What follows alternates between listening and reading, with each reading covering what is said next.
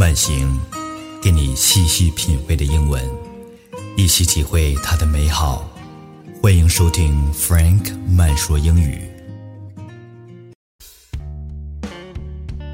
Confidence is not something that can be learned like a set of rules.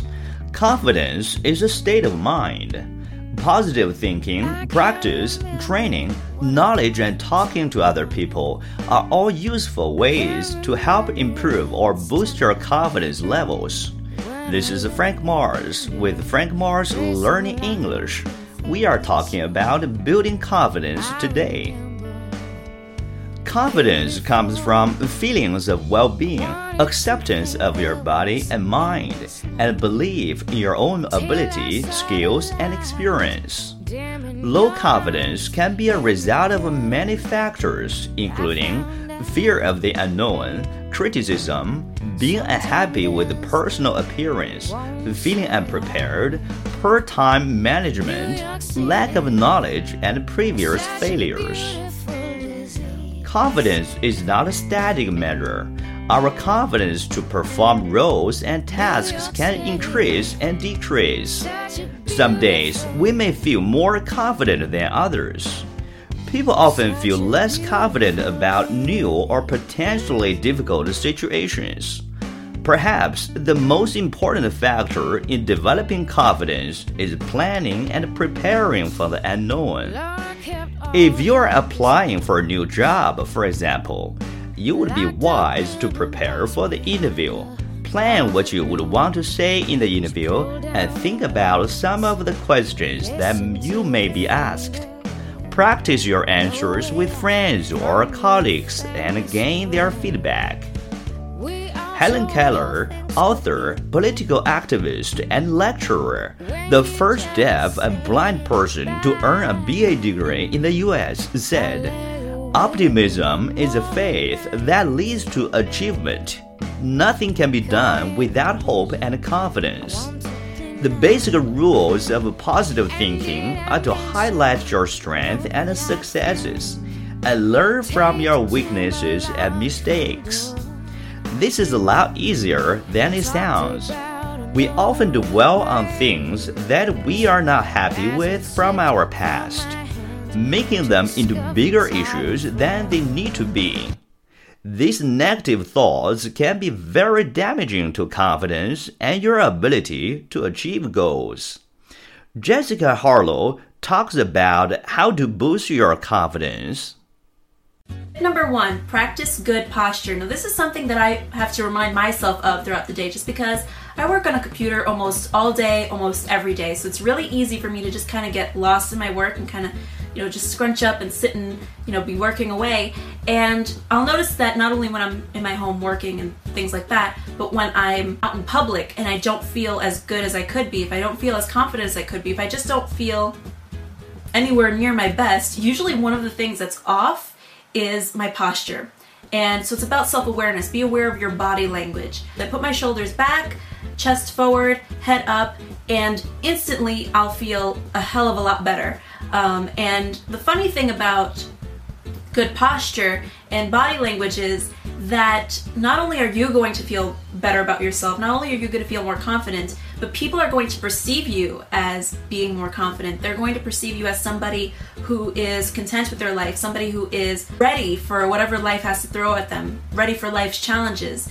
So you'll appear a lot more capable, a lot more confident, and you get all of those benefits just by taking out a few seconds from your time to just adjust your posture. Tip number two, pay attention to your internal dialogue.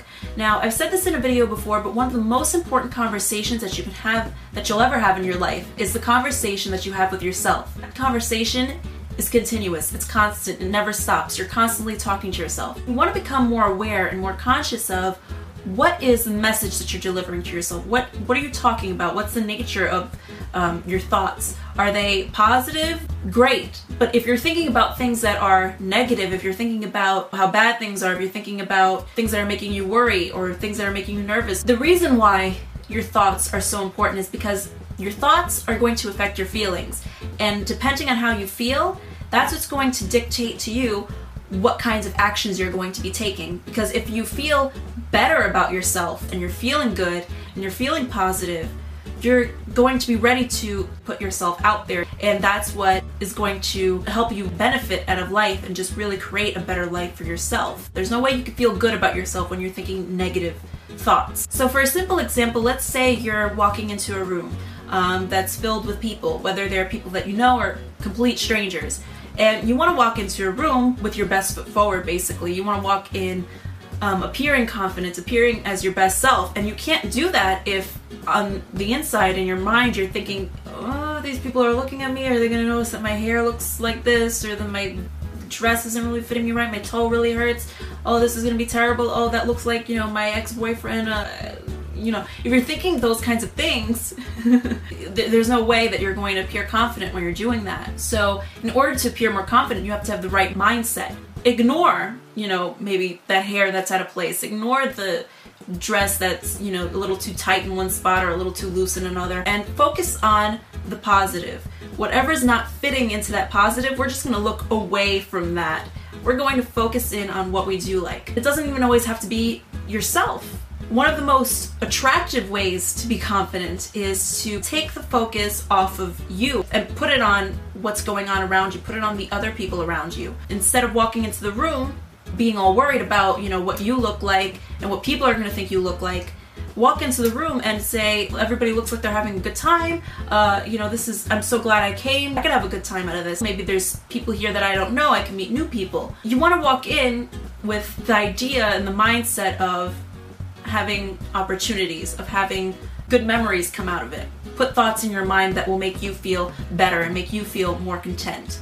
Speaking to and being around people who are confident will usually help you to feel more confident. Learn from others who are successful in fulfilling the tasks and goals that you wish to achieve. Let their confidence rub off on you. As you become more confident, then offer help and advice. Become a role model for somebody less confident. Experience. As we successfully complete tasks and goals, our confidence that we can complete the same and similar tasks again increases. Be assertive. Being assertive means standing up for what you believe in and sticking to your principles. Avoid arrogance. Arrogance is harmful for interpersonal relationships. As your confidence grows and you become successful, avoid feeling or acting superior to others. Remember, nobody's perfect. There's always more that you can learn. Celebrate your strengths and successes and recognize your weaknesses and failures. Give others credit for their work. Use compliments and praise sincerely. Admit to your mistakes and be prepared to laugh at yourself. Question today How do you make yourself more confident?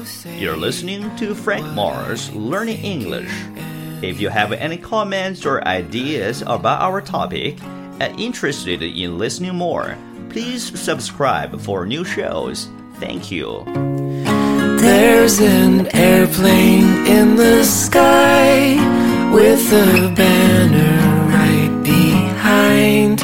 Loneliness is just a crime. Look each other in the eye and say hello. Oh, oh.